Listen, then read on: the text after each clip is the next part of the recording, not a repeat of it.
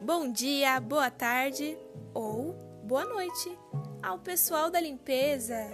E aí, tudo bem, estagiários? Como começou o dia RHN? E o ânimo VP? Alô, Rali! Bom dia, Tento! Sejam muito bem-vindos!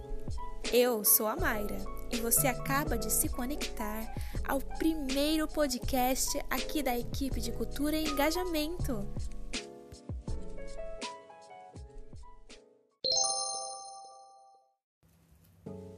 É, não é porque é fim de ano que não podemos iniciar algo novo, não é mesmo? Hum, fica aí a primeira lição do dia. E pensando nisso, já posso adiantar que o intuito desse podcast é ser um canal para você, para mim, para o seu líder e assim todo mundo entrar em sintonia de maneiras diferentes, mas pensando juntos. Gostou? Ah, você pode participar de tudo isso. Só que mais pra frente eu digo como, ok? Então eu sugiro que você fique até o final. Uh, já passamos as formalidades, né? Então, sem mais enrolações. Vamos de curiosidade do dia?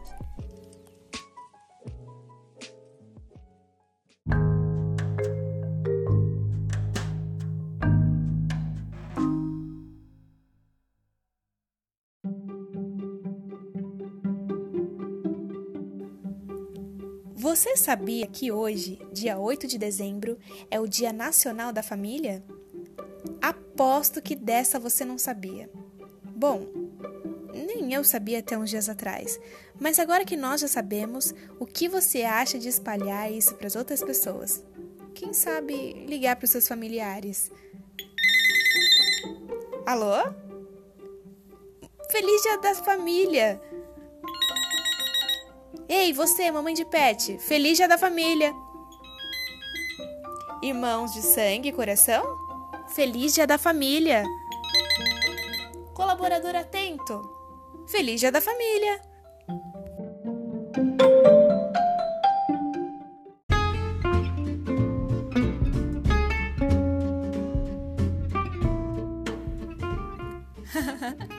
Brincadeiras à parte.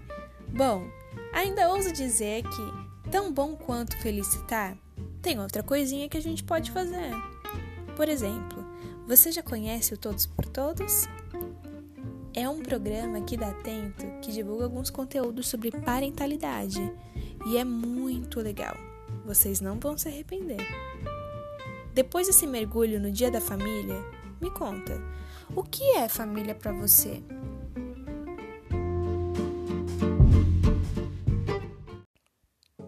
Bom, não só Dia da Família. Hoje é a marca oficial de que faltam apenas 16 dias para o Natal. Voou, né? Nossa! Sabe que ontem eu vi no Facebook um meme universitário dizendo que se não estivéssemos numa pandemia com aulas à distância, hoje ainda seria março. Vocês também têm essa sensação? Olha, Fato é que o tempo parece passar mais rápido mesmo, né? Mas existem estudos para explicar isso, sabia? Que tal a gente ir para o artigo do dia?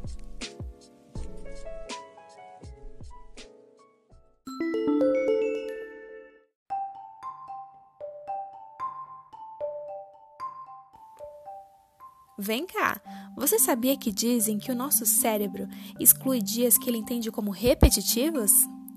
É, isso significa que simplesmente alguns dias são como se nunca tivessem acontecido. E isso se nesses dias nós fizemos muitas atividades repetidas ou rotineiras. Essa é uma das explicações para essa sensação de que o tempo está passando muito rápido. Segundo o R7 Notícias, o nosso cérebro tende a otimizar memórias similares. Então, dificilmente lembramos a maioria das coisas que comemos em nossa rotina normal, por exemplo. Ou então, quem vemos no metrô e coisas assim. Fazer coisas novas é uma das chaves para guardar mais memórias e, consequentemente, entre aspas, diminuir a velocidade do tempo. É por esse motivo que nós lembramos das nossas férias o ano inteiro e, diga-se de passagem, ficamos com saudades delas. É porque é nas férias que nós fazemos muitas coisas diferentes. A saída para alterarmos nossa percepção de tempo é fazermos coisas novas com frequência maior, ou algo muito irritante que torne o tempo mais lento. Além disso, alguns pesquisadores dizem que na adolescência estamos quimicamente mais propensos a termos memórias mais intensas do que na vida adulta. Para completar, alguns estudiosos dizem inclusive que a cada ano os dias têm alguns milésimos de segundos a mais, cerca de 1,8. Ai, que medo! Doideira, né?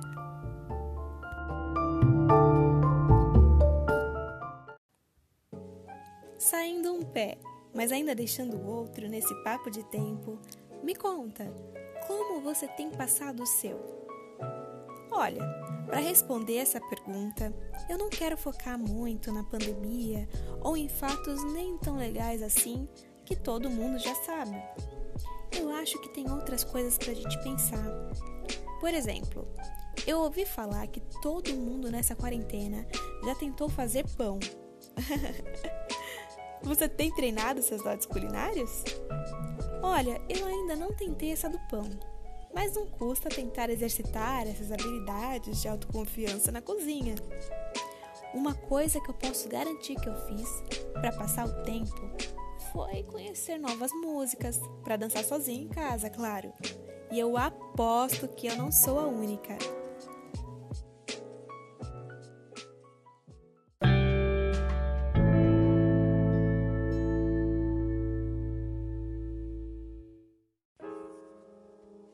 Pessoal, o nosso primeiro podcast está chegando ao final. Mas olha, não fica triste.